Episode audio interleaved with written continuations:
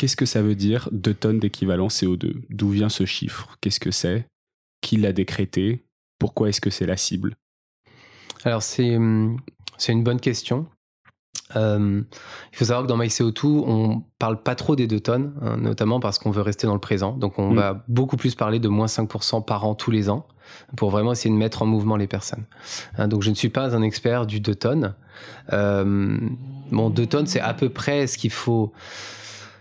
Alors, une tonne, c'est à peu près ce qu'il faut atteindre par personne au niveau territoire. Hein, parce qu'on sait que pour atteindre la neutralité en 2050, Hein, il faut qu'on soit à peu près à une tonne par personne parce qu'on sait que c'est en 2050 ce que la nature pourrait absorber, pourrait du coup à cet état de neutralité où ce qu'on émet est absorbé par la nature.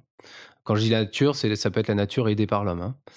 Euh, donc les, les, une tonne, ça on le connaît très bien, c'est vraiment cet objectif de neutralité. Euh, par contre, il faut rajouter toutes les émissions importées, et c'est là où les chiffres, du coup, mmh. varient quand on rajoute ça entre 1,7 et 2,5, quelque chose comme ça. Donc le 2 tonnes, et voilà une.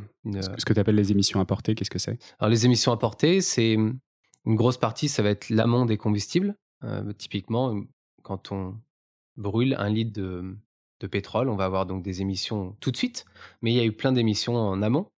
Il y a eu des émissions pour construire les stations-service. Il y a eu des, fuites de gaz quand le, pétrole a été extrait. Il y a eu potentiellement des, petits attentats, là, comme ça se passe en mmh, ce moment dans la mer où mmh. il, y a, du méthane qui sort. Hein. donc, c'est tout ce qui s'est passé avant que l'on crame ce carburant. Et donc, ça, ça peut faire des émissions, ça peut faire beaucoup d'émissions.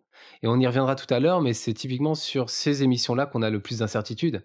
Parce que voilà, ce qui s'est passé là au-dessus de, la, mer du Nord, c'est peut-être anecdotique, mais bon, c'est très dur de reporter ça quelque part. Mmh.